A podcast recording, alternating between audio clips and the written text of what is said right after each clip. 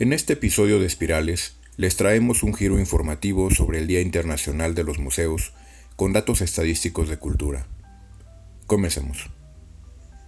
Cada año, desde 1977, el Consejo Internacional de Museos organiza este Día Internacional para generar conciencia sobre su importancia como medio para el intercambio cultural, el enriquecimiento de las culturas, así como para el desarrollo de la comprensión mutua de la colaboración y de la paz entre los pueblos. ¿Qué nos cuentan las estadísticas al respecto? De acuerdo con la información que proporciona el Sistema Nacional de Información Cultural de la Secretaría de Cultura, en México existen 1.395 museos. De estos, las entidades que cuentan con el mayor número son Ciudad de México, en donde se encuentran 160 museos, Jalisco con 93, Estado de México con 80, Puebla con 77, Coahuila con 65 y Guanajuato con 61 museos.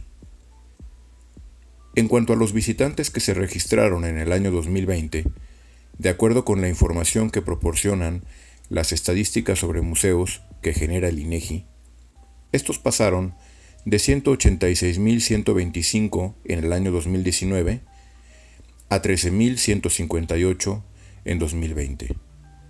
De este número, 6.587 fueron mujeres y 6.571 fueron hombres.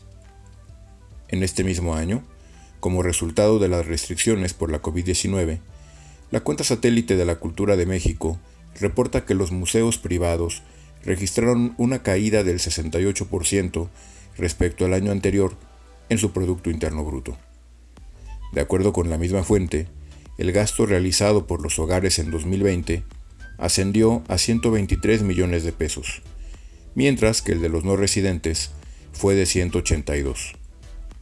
Estas cifras contrastan con los 442 y 459 millones de pesos gastados respectivamente por los hogares y los no residentes en el año 2019.